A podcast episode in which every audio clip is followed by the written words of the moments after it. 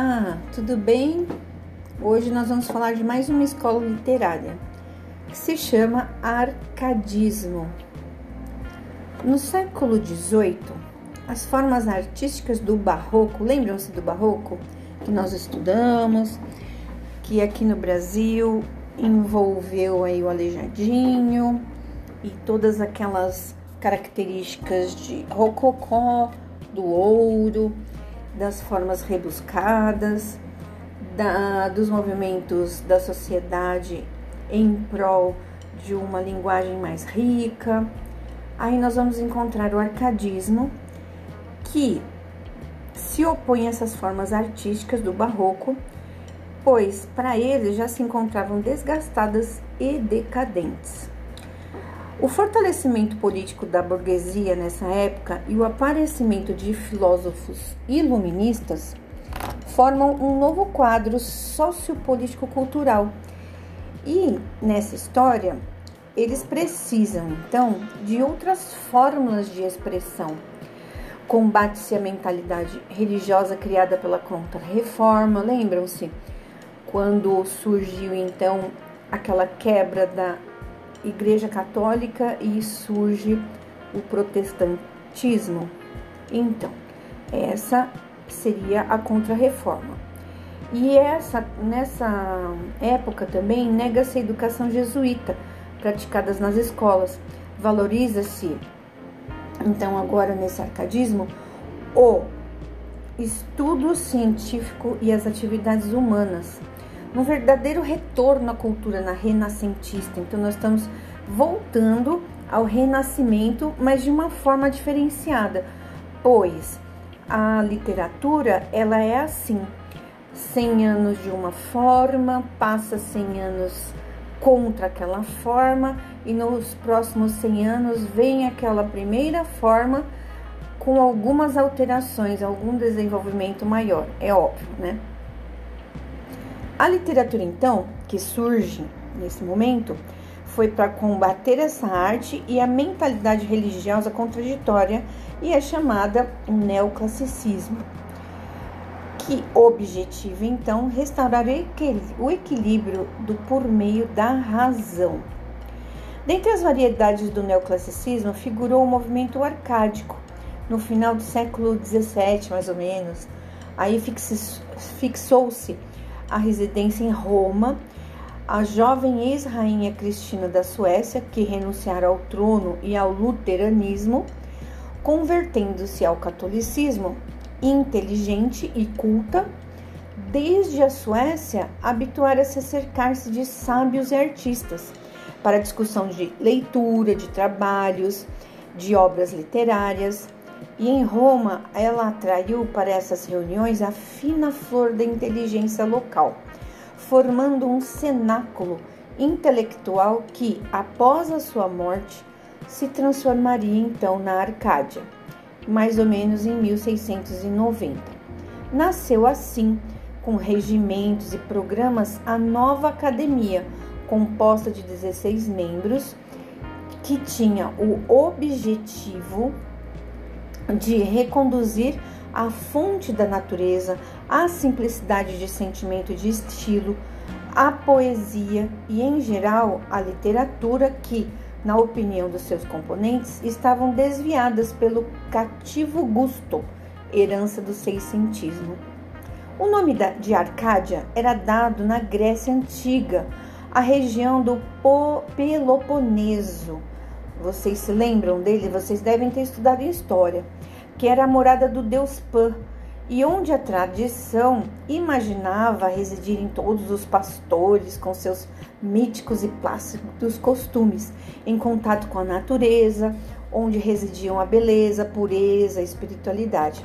Procuravam adoçar a dureza do viver, a mercê de uma disposição para o canto e a dança, as canções de amor e as pugnas poéticas caracterizadas pela espontaneidade e simplicidade.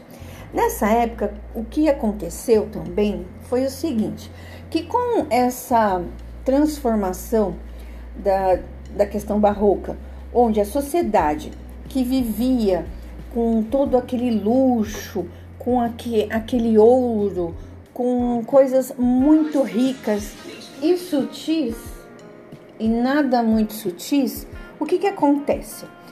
Elas procuram, então, eles se encheram e procuram então a vida do campo. Funciona mais ou menos como se é, nós, nessa época que trabalhamos a semana inteira, então seria essa parte do barroco, e aí quando chega um final de semana, vamos para o campo ou vamos para a praia, então aí seria o arcadismo.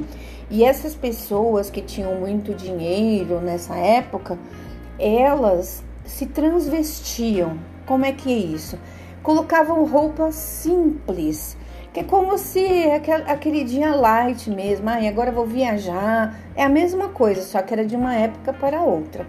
Então eles iam para os campos para pintar, observar os camponeses que trabalhavam, se sustentavam com as suas próprias plantações, também observavam a natureza, os cantos dos pássaros, o mar. Isso era super importante para eles. Essa pureza, essa beleza, espiritualidade era o ponto-chave do arcadismo. Então, eles procuravam adoçar a dureza de viver mercê de uma disposição para o canto e a dança, as canções de amor e as pugnas poéticas então caracterizadas pela espontaneidade e simplicidade do campo, dos camponeses, da vida deles. Então é assim que funcionava.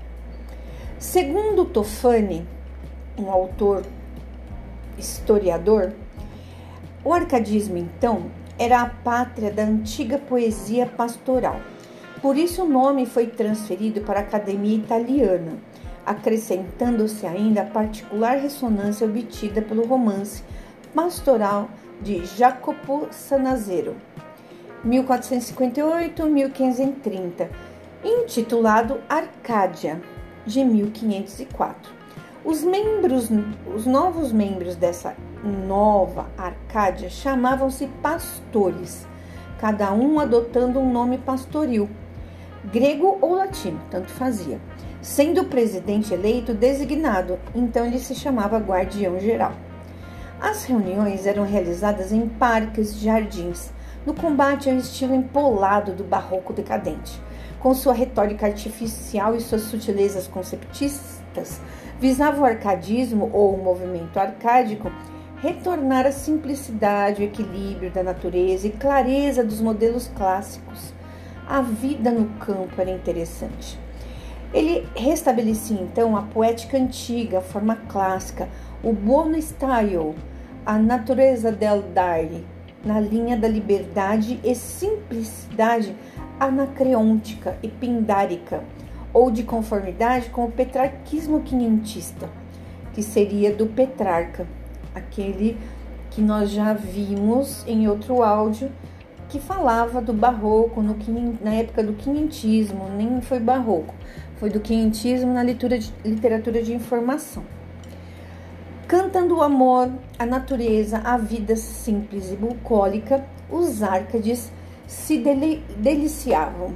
Então eles se vestiam com roupas de pastores, mas na realidade eram muitos deles eram ricos, mas eles não transpareciam isso para as outras pessoas. Do ponto de vista formal, a simples e idílica alma lírica setecentista, porque aí o barroco vai ser chamado de setecentista por conta da época. Encontrou no verso solto, nas odes e elegias, o instrumento ideal. Criou assim um novo estilo individual e de época, englobando-se no rococó literário, puxando do barroco, mas aí é uma forma totalmente diferenciada. Além de seu caráter democrático, a Arcádia teve uma tendência supernacional. O movimento de reforma literária e linguística irradiou-se em filiais pelos diversos reinos e cidades da Itália e em numerosos países estrangeiros, que os denominaram como colônias. Da Itália, o movimento arcádico passou a Portugal e ao Brasil. Então vocês vejam que o Brasil sempre recebia é, as tendências literárias é, depois que já estava passando tudo. Mas como nós temos uma, uma média mais ou menos de cada escola literária de 100 anos, então nós vamos dizer assim que levava mais ou menos uns 20, 25 anos para chegar até nós a um, escola literária que dava início na Europa. Tá certo? Empenhado, empenhando que estava Portugal no século XVIII numa reação anticastelhana, inclusive com reação paralela à restauração da independência, o movimento arcádico encontrou boa acolhida. As academias do século anterior foram se transformando em corporações do tipo ora arcádico, ora científico. De qualquer modo, no sentido da tradição clássica e também abrindo-se à influência francesa que invadia o século, o arcadismo então deu-se um início a uma nova era. Em Portugal, o arcadismo instalou-se com a Arcádia Lusitana, 1756-1774, ó, 1700, por isso setencentismo. Reunindo escritores de renome, Antônio Diniz, que vocês vão ouvir isso muito, da Cruz e Silva, né? Gomes de Carvalho, Manuel de Figueiredo, Cândido Lusitano, Domingos dos Reis Quitá, Correia Garção, José Caetano de Mesquita. Houve ainda a Nova Arcádia no final do século XVIII, de que foram membros Bocage e José Agostinho de Macedo. O Bocage e o José Agostinho, vocês também vão ouvir falar muito e nós vamos falar também a respeito deles num outro áudio que eu falarei apenas dos, apenas dos autores. Com o arcadismo, desenvolve-se no Brasil a primeira produção literária adaptada à realidade nacional. As obras começam a se afastar dos modelos portugueses ao descrever as paisagens locais e criticar a situação política do país. Então, de 1500 a 1700 foram 200 anos de uma evolução mínima, né?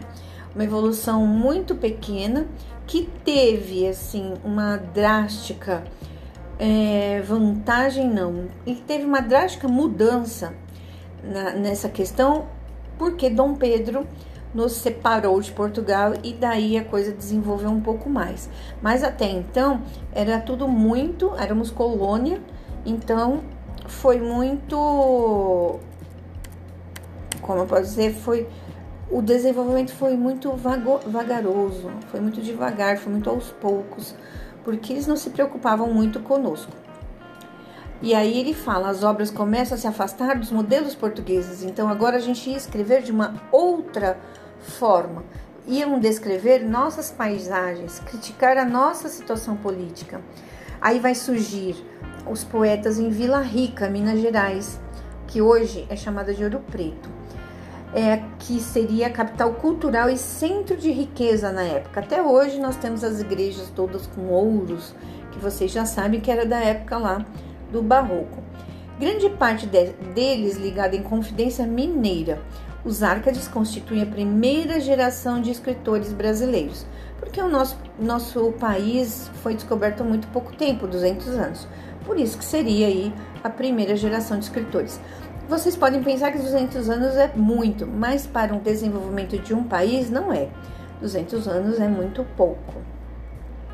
Então, nós tivemos aí ideais iluministas, aí vão aparecer nesse momento os pensadores iluministas.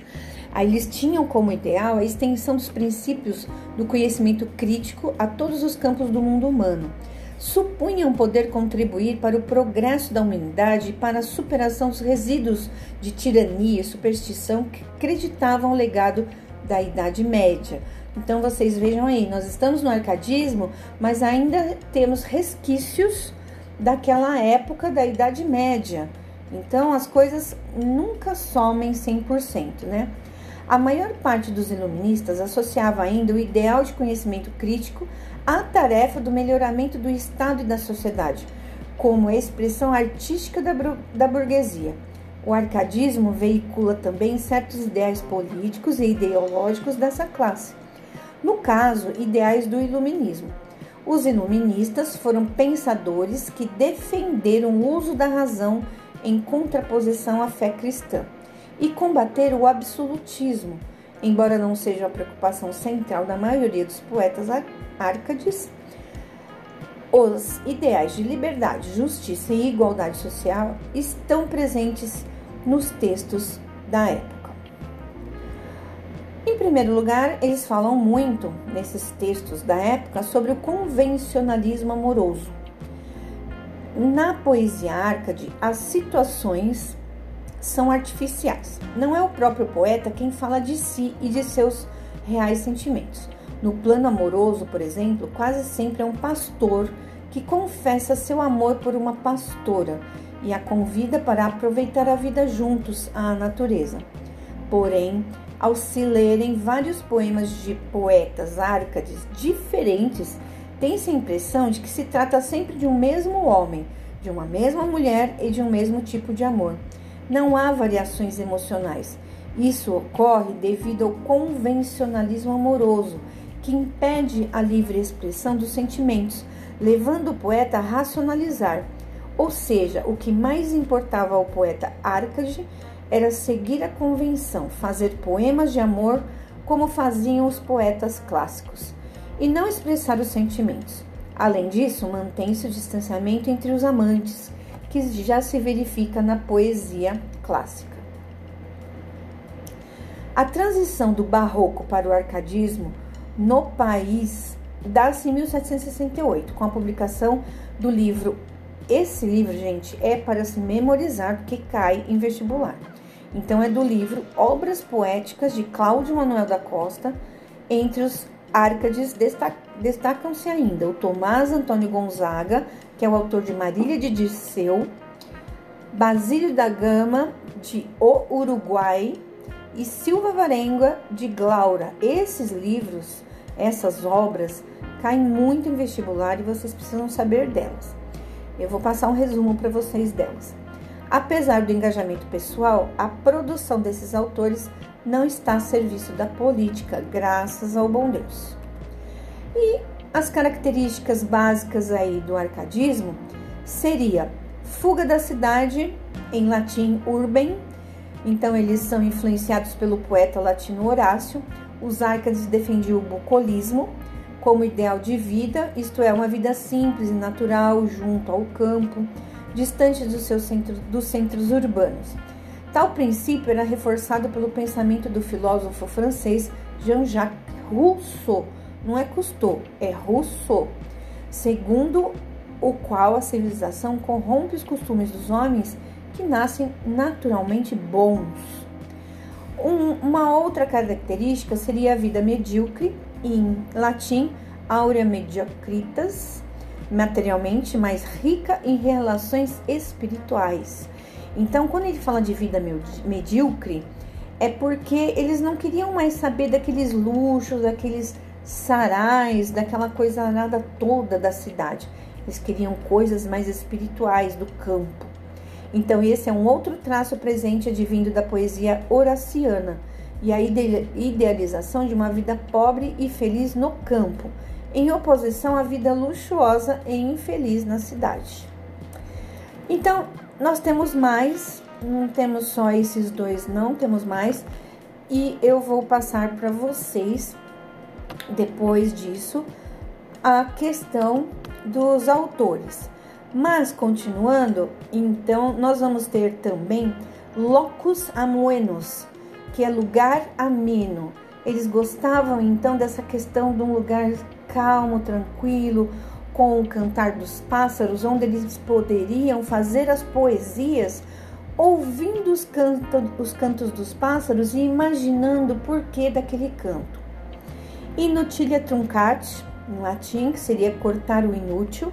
Então, até na escrita, tudo que não era bem visto e que não servia, que era supérfluo, eles cortavam. E o carpe diem, que seria aproveitar o momento. Né? Então, eles sempre aproveitavam um momento que vai fazer alusão àquilo que eu disse para vocês. É, nós estamos uma semana é, sem ser na pandemia, né? Então, uma vida corrida a semana inteira. quando chega o fim de semana, nós temos que aproveitar o momento, carpe diem. Então essa era a característica do movimento Arcade. Muito, muito, muito interessante. Certo, gente? E aí, vamos ver mais alguma coisa. As, aí, assim, dentro dessas características, coisa muito principal, objetiva, que vocês precisam ter em mãos, na cabeça, na hora do vestibular, seria que essa época ela tem uma objetividade e racionalismo, ela tem uma linguagem simples, tudo contra o barroco, oposto ao barroco. É um bucolismo que é a vida no campo e o pastoralismo que era a observação de como que os pastores viviam, a simplicidade e exaltação da natureza, a crítica à burguesia e aos centros urbanos e uso de pseudônimos, porque quando eles iam para o campo, eles trocavam de roupa e de nomes. Eles se davam outros nomes para que ninguém eh, os imaginasse de uma outra forma que a não ser aquela parecida com os pastores. Tudo bem? Espero que vocês tenham entendido alguma coisa. Se vocês tiverem dúvida, podem, podem me chamar. Eu vou falar um pouco para vocês no outro áudio sobre a vida e a obra de Bocage e sobre um pouco dessa linguagem do arcadismo. Como é que funciona isso, né? Para que vocês possam então entender de vez, tudo bem? Então, esse eu vou parando por aqui e faço um outro para que vocês não se cansem muito da minha voz, ok? Beijo no coração e até mais. Qualquer coisa, pode perguntar que estou aqui à disposição. Bora lá, gente!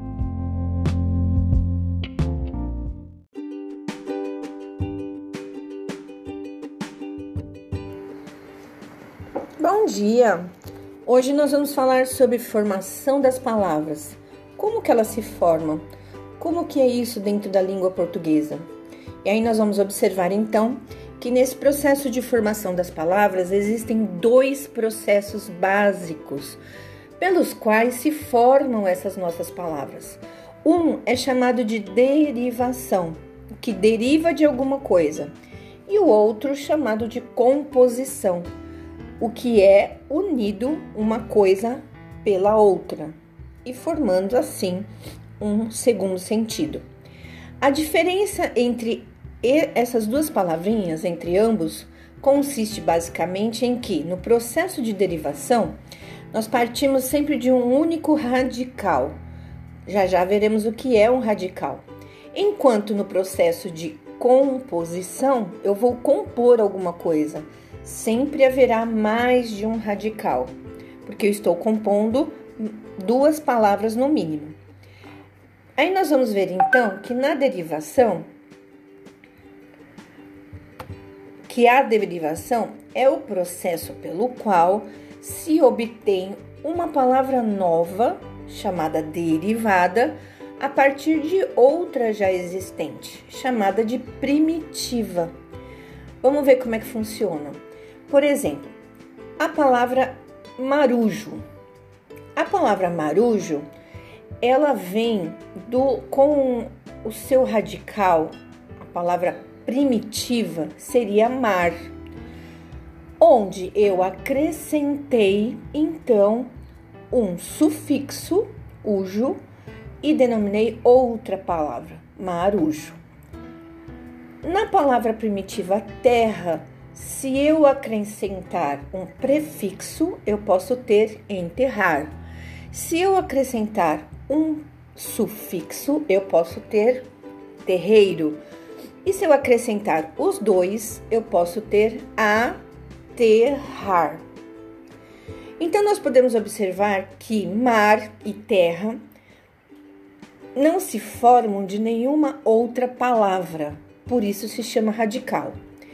Mas, ao contrário, ela possibilita, essas palavras possibilitam a formação de outras por meio de acréscimo de um sufixo ou prefixo, como eu fiz.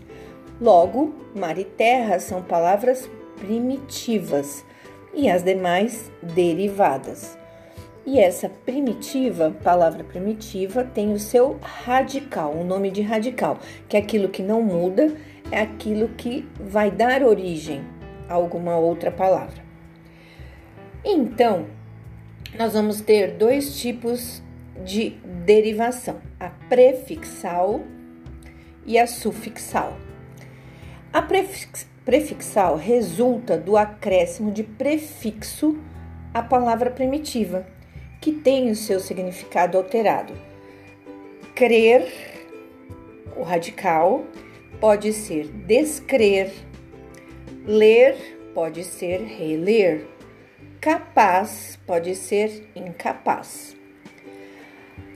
Agora, na derivação sufixal, que seria uma sufixação, ela vai resultar do acréscimo de sufixo, que é a palavra primitiva, que pode sofrer alteração desse significado ou mudança da classe gramatical. Por exemplo, alfabetização.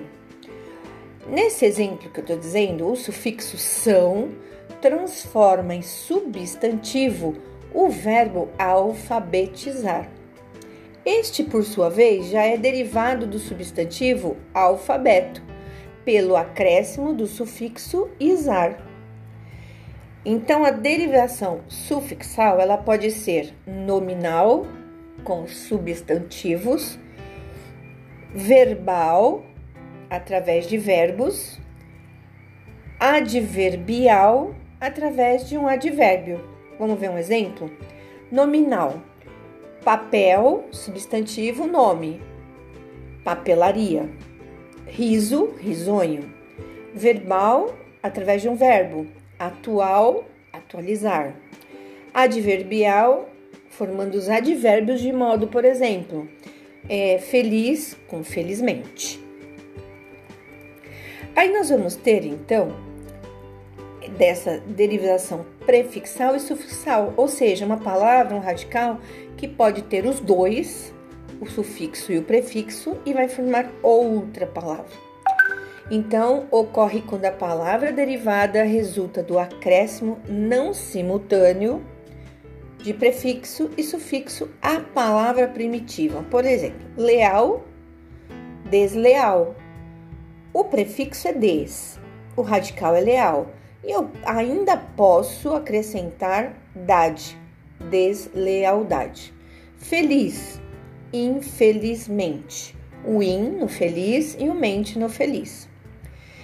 Note que a presença de apenas um desses afixos é suficiente para formar uma nova palavra, né?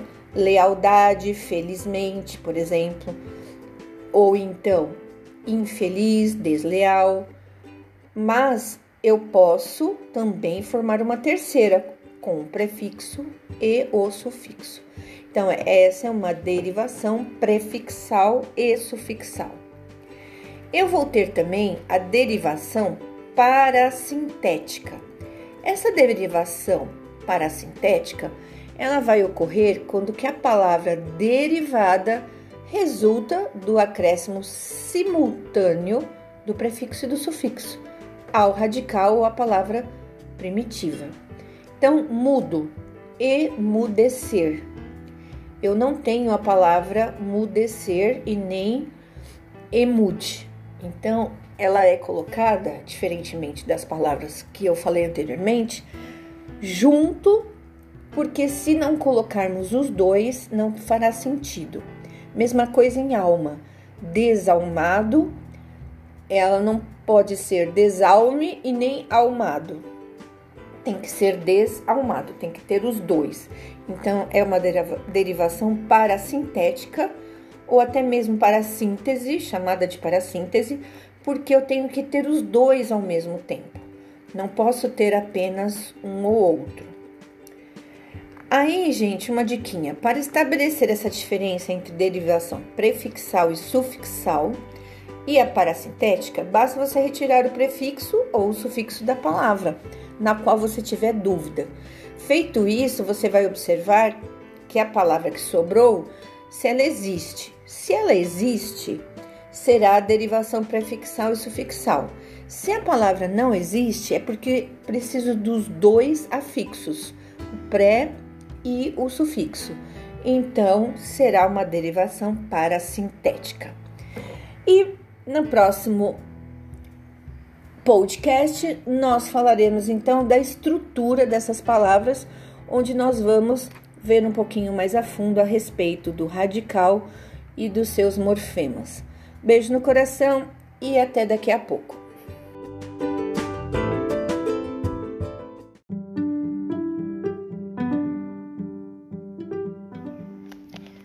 Tarde! Então vamos continuar com a nossa classe de palavras. Hoje falaremos sobre os adjetivos. O que são? Quais são seus tipos? Gênero, número e grau? Então, o adjetivo é uma classe de palavras que emprega uma qualidade, um estado ou uma característica ao substantivo. E daí a gente já viu substantivos, então vocês vão entender que tudo aquilo que modifica o sentido real desse substantivo é chamado de adjetivo.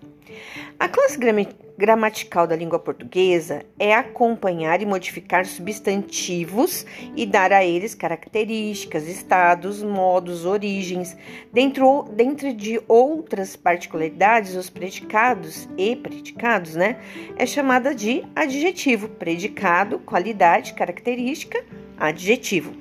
Os adjetivos, então, eles são uma classe de palavras que podem variar, flexionar-se em relação ao gênero, que seria feminino ou masculino, ao número, singular e plural, e ao grau, comparativo e superlativo. Aí, para nós entendermos um pouquinho mais a fundo a função desses adjetivos e rever o que vocês já viram aí durante todo o ensino fundamental 1 e 2, vale a pena a gente conhecer o significado da palavra latina adjectivus, da qual ela vem é, e provém, que significa o que é adicionado e somado. Portanto, nós podemos inferir que o adjetivo é uma palavra que é adicionada ao nome, lhe acrescentando significado. A principal função de um adjetivo é acompanhar um substantivo, conferindo a ele características ou algo que o particularize. Desse modo, os adjetivos sempre atuam nas sentenças como adjunto adnominal, aquele que está ao lado do nome, nome não de pessoa, mas nome com um sentido de substantivo, ou do predicativo, que é aquele que dá sempre uma característica ao, a alguém ou alguma coisa ao seu sujeito. É importante também ter em mente que, de acordo com a moderna gramática portuguesa, o adjetivo possui, sobretudo, uma função delimitadora, que nos apresenta algumas distinções dessa delimitação. Por exemplo, a de explicação, esses destacam a característica do nome, como podemos aí ver num exemplo, vai, em lindo horizonte, delicioso jantar, imenso universo. Então, não é qualquer horizonte, é o lindo horizonte, não é qualquer jantar, é o delicioso jantar. E nem qualquer universo, é um imenso universo. Pode ser de especialização esses delimitadores marcam limites amplos ou restritos dos substantivos, sem contradizer outros termos que o caracterizem, como, por exemplo, a vida inteira, o céu alaranjado, a seda chinesa. Pode ser também de especificação, também chamados de especificação distintiva. São delimitadores que restringem o significado da palavra, podendo agregar a outros sentidos não ligados ao seu significado e criando distinções, como nos termos arma de brinquedo. A arma é uma arma, mas ela é de brinquedo. O animal selvagem não é qualquer animal, é o selvagem. Então é uma especificação, é um tipo. A igreja não qualquer igreja, a igreja barroca. Os adjetivos eles podem ser simples, que apresentam apenas um radical, composto com mais de um radical, primitivos quando formam de outras palavras, quando ele vai formar outras palavras através daquela palavra, e derivados quando são criados a partir das palavras primitivas. Os adjetivos simples entende-se por um único elemento no radical e que possui o significado básico de uma palavra, a partir da qual a gente pode formar outras novas palavras, como por exemplo do radical porte de português. Então, P-O-R-T. Podemos criar os termos porteira, portão, portal, portinha, portela, tá? Aí nós temos alguns outros, como exemplo: alto, alta, antigo, antiga, belo, bela, bonito, bonita, cheiroso, cheirosa, comprido, comprida, curto, curta e etc. Nós temos muitos. Adjetivo composto, então ele vai vir com dois tipos de característica ou uma locução. Como o próprio nome sugere, um adjetivo composto é aquele que apresenta mais de um radical, ou seja, são termos formados por dois elementos que são geralmente separados por hífen. Lembrando que o radical é o elemento invariável e comum de algumas palavras. Quando eu disse porta, portinha, portão, portela, etc tal, o PORT ele é igual em todas as palavras. Quando começa a modificar porta, porti, por exemplo, o A e esse I já não faz parte do radical, porque ele mudou. O radical tem que ser sempre igual. Então, qual é o radical de porta? P-O-R-T. Portinha, P-O-R-T. Portela, a mesma coisa, tá certo? Então, o radical nunca muda. E ela, né, esse radical, ele é a base fundamental desses vocábulos, dos quais são formados os adjetivos compostos, certo? Chamamos de adjetivos uniformes alguns adjetivos compostos que são invariáveis, ou seja, aqueles que são escritos da mesma forma para ambos os gêneros. Já os que apresentam variação quanto ao gênero masculino e feminino, damos o nome de adjetivos biformes. Galerinha, vai anotando tudo isso, é super importante. Anotem no seu caderno. De acordo com a flexão de gênero, os adjetivos compostos podem seguir os seguintes critérios. Primeiro, quando temos um adjetivo composto formado por dois adjetivos, ele sofrerá a variação em gênero nos dois termos que o compõem. Também há aqueles que apenas o segundo termo concorda com o gênero, como nos exemplos: garoto surdo mudo e garota surda muda os dois gêneros e as duas características concordando com o gênero. Menina luso brasileira, porque luso é uma palavra invariável. Então, se é a menina é brasileira e menino luso brasileiro. Não sofrerá variação um adjetivo composto constituído por adjetivo e substantivo, no qual o segundo elemento é formado de substantivo. Ó, a blusa amarelo limão, o tapete amarelo limão, o terno verde garrafa, a roupa verde garrafa. Então vocês observem que o segundo elemento é o nome e aí, como ele é um nome, ele é formado de um substantivo, então ele não vai mudar. No caso dos adjetivos compostos formados a partir de substantivos e adjetivos, sendo o último termo por um substantivo, esses são invariáveis. Ou seja, para eles não existe modificação na forma, a mesma palavra é usada para os dois gêneros, e a gente pode ter como exemplo torcida rubro-negra, jogo rubro-negro. O pássaro amarelo ouro, a gaivota amarelo ouro, tá certo? Aí nós temos que imaginar ou entender que tem um ponto que costuma gerar muitas dúvidas nas, nas pessoas, em vocês, dessa classe de palavra, que é a flexão do número, singular e plural. E para facilitar isso, é necessário vocês atentar para a classificação das palavras que o compõem, que podem ser substantivos ou adjetivos. Alguns deles sofrerão flexão somente no primeiro elemento, outros no segundo e ainda há aqueles nos quais os dois elementos serão flexionados. Vias de regra, quando o segundo, último, que é o último, né, elemento for um adjetivo, não haverá flexão. E quando o primeiro elemento for um substantivo, ele não será flexionado. Olha só. Quando somente o último elemento adjetivo, que é o adjetivo, é flexionado no plural, como por exemplo, lenço, rosa claro. Aí eu vou passar para o plural. Lenços, rosa, não vai mudar, e fica claros. Olho castanho escuro. Aí, se eu passar para o plural, olhos castanho escuros, só a cor final é que vai mudar. Especialista médico dentário, especialistas médico-dentários. São invariáveis todos os adjetivos compostos com nomes de cores, acompanhados de substantivos, o último elemento. Quadro cor-de-rosa, quadros cor-de-rosa. Olho verde água. Então ele tem um hífen aí no meio. Então essas duas cores, essa cor e mais o substantivo não vão mudar, porque está com um hífen, como se fosse uma coisa só. Olhos verde água. Tapete azul celeste, tapetes azul celeste.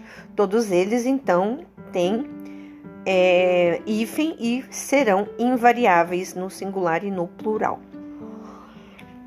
Temos também o caso de flexão de número dos adjetivos compostos sem o hífen. Esses possuem variação no último termo.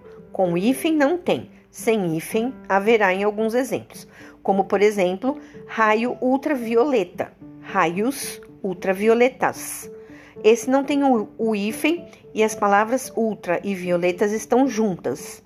Então, nós vamos observar que esses vão ser, vão concordar com o substantivo aí na questão do gênero. Problema socioeconômico, problemas socioeconômicos. Atividade sociocultural, atividades socioculturais. Adjetivo primitivo e derivado. De forma bem simples, os adjetivos primitivos não aqueles que não derivam de nenhuma palavra, eles são, na verdade, a base da qual outros adjetivos são formados os derivados. Além disso, os adjetivos derivados podem ser formados a partir de, de adjetivos, substantivos ou verbos. Vamos ver um exemplo. Adjetivo primitivo, azul. O derivado, azulado. Feliz, infeliz. Verde, esverdeado. Triste, tristonho.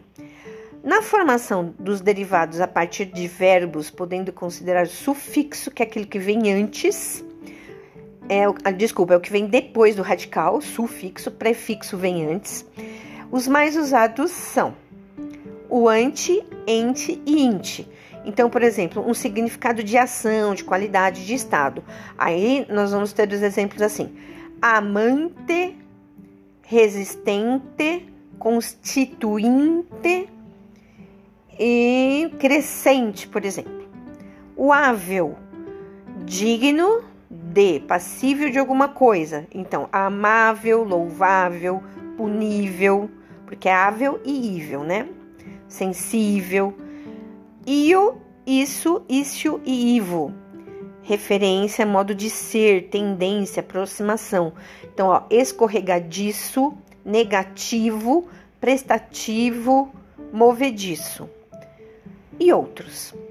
Os sufixos também são usados na, forma, na formação de adjetivos e derivados de substantivos. Então vamos ver um exemplo aqui, ó. Aquado, aico, isso são os sufixos, né? Ar, ário, eiró, enho. É uma, o significado desses termos, desses sufixos, seria uma referência, uma relação, uma origem, procedência, natureza, posse, pertinência. Então, um exemplo: austríaco, maníaco, amarelado, barbado, hebraico, arcaico, português, maranhense, marroquino, saudita e etc. Temos alguns outros, esses só foram alguns exemplos. Aí vamos ter também o adjetivo pátrio. Os adjetivos pátrios, ou gentílicos também chamados, são aqueles que caracterizam e indicam a origem ou nacionalidade de alguém, de pessoas ou algo, coisas, considerando países, continentes, cidades, regiões, entre outros.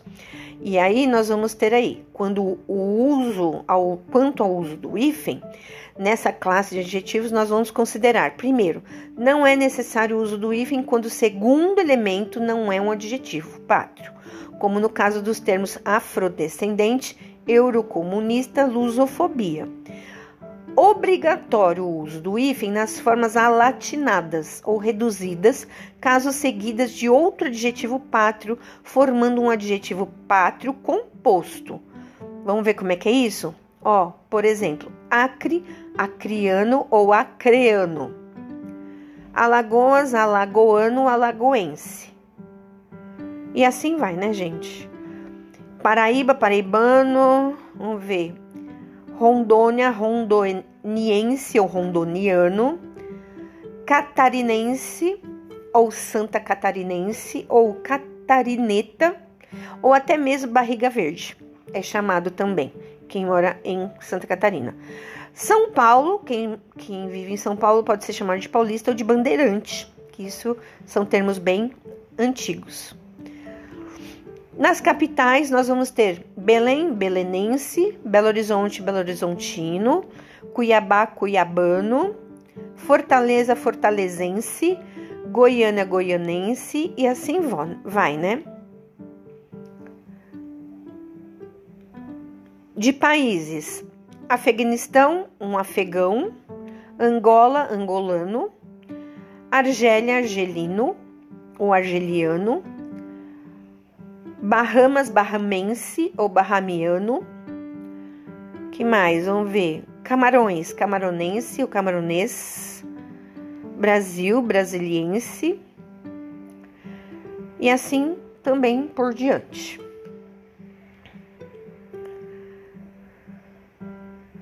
Aí, gente, nós vamos ter os gêneros dos adjetivos. Os adjetivos eles são divididos em duas características principais em relação aos gêneros, masculino e feminino. Nós vamos ter os adjetivos uniformes, que são aqueles que possuem uma forma distinta para os dois gêneros, feminino e masculino. Também de chamados de comum de dois gêneros. Esses adjetivos normalmente são terminados em E, Z, M e L. Uma funcionária eficiente, um funcionário eficiente. Uma tarefa difícil, um trabalho difícil. Os biformes são aqueles que possuem forma variável. Eles fazem acordo de gênero com masculino e feminino. Mulher carinhosa, homem carinhoso. Uma criança curiosa, um bicho curioso. O número de adjetivos, eles podem ser o plural dos adjetivos simples ou compostos. A pera madura, as peras maduras. Afro-brasileira, afro-brasileiras. Esses já são os compostos. Porém, existem casos em que os adjetivos compostos são invariáveis, ou seja, como a gente já falou, eles não possuem uma forma no plural. Geralmente, este é o caso dos adjetivos que são formados por um substantivo no último elemento. Parede amarelo canário, paredes amarelo canário. E aí vamos ter também o grau dos adjetivos. O grau do adjetivo é dividido em três: comparativo de igualdade, comparativo de superioridade e comparativo de inferioridade. E temos o super, o grau superlativo, que vai ser dividido também em algumas regras, em quatro categorias. Primeiro, superlativo relativo de superioridade, o superlativo relativo de inferioridade, o superlativo absoluto analítico, superlativo absoluto sintético. E por fim, teremos a locução adjetiva, que nada mais é duas palavras, sendo uma preposição, um substantivo ou uma preposição em um advérbio. Ela nunca é formada por verbo, porque neste caso ela corresponderia a uma oração. Então, quando nós tivermos essa estrutura, preposição mais substantivo ou preposição mais advérbio, chamaremos de locução adjetiva. Por exemplo, olha só, um adjetivo derivado do abdômen, né, seria abdominal. A locução é de abdômen. Angelical, adjetivo derivado. De anjo, uma locução adjetiva. Bovino seria o adjetivo derivado e a locução de boi, certo? Então sempre tem aí a preposição, ok? E é isso, então, gente. É... Ah, deixa eu especificar o grau dos adjetivos que a gente não viu, que eu só comentei. Então vamos falar os quatro tipos aqui. O primeiro, comparativo de igualdade. Neste, neste é usada a combinação tão mais adjetivo mais quanto para realizar as comparações em nível de igualdade. Maria é tão inteligente quanto João. Ok? De superioridade, usamos a combinação mais, aí acrescido do adjetivo e mais o que?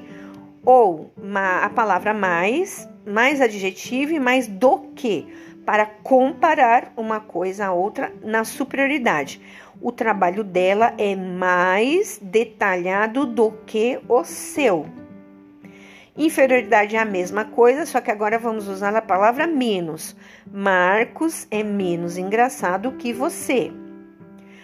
Agora, o grau superlativo, ele vem superlativo relativo de superioridade. É formado pela estrutura mais adjetivo de e dentre. Então, é o mais responsável dos responsáveis. Por exemplo, Rex é o mais feroz dentre os cães do canil. O superlativo relativo de inferioridade vai fazer a mesma coisa, só que com menos. Aquele é o menos caro dentre os novos, novos produtos, é o menos responsável dos funcionários. O analítico absoluto é formado com o auxílio de um advérbio ou expressões que indicam excesso, como muito, imensamente, extra, extraordinariamente, grandemente. Por exemplo, ele é muito esforçado. Somos imensamente gratos pela sua contribuição. E o absoluto sintético, ele vai utilizar-se de sufixo então, ele vai se utilizar do sufixo íssimo, ílimo e érrimo. Fácil, facílimo, pobre, paupérrimo. Responsável, responsabilíssimo. E é isso, gente.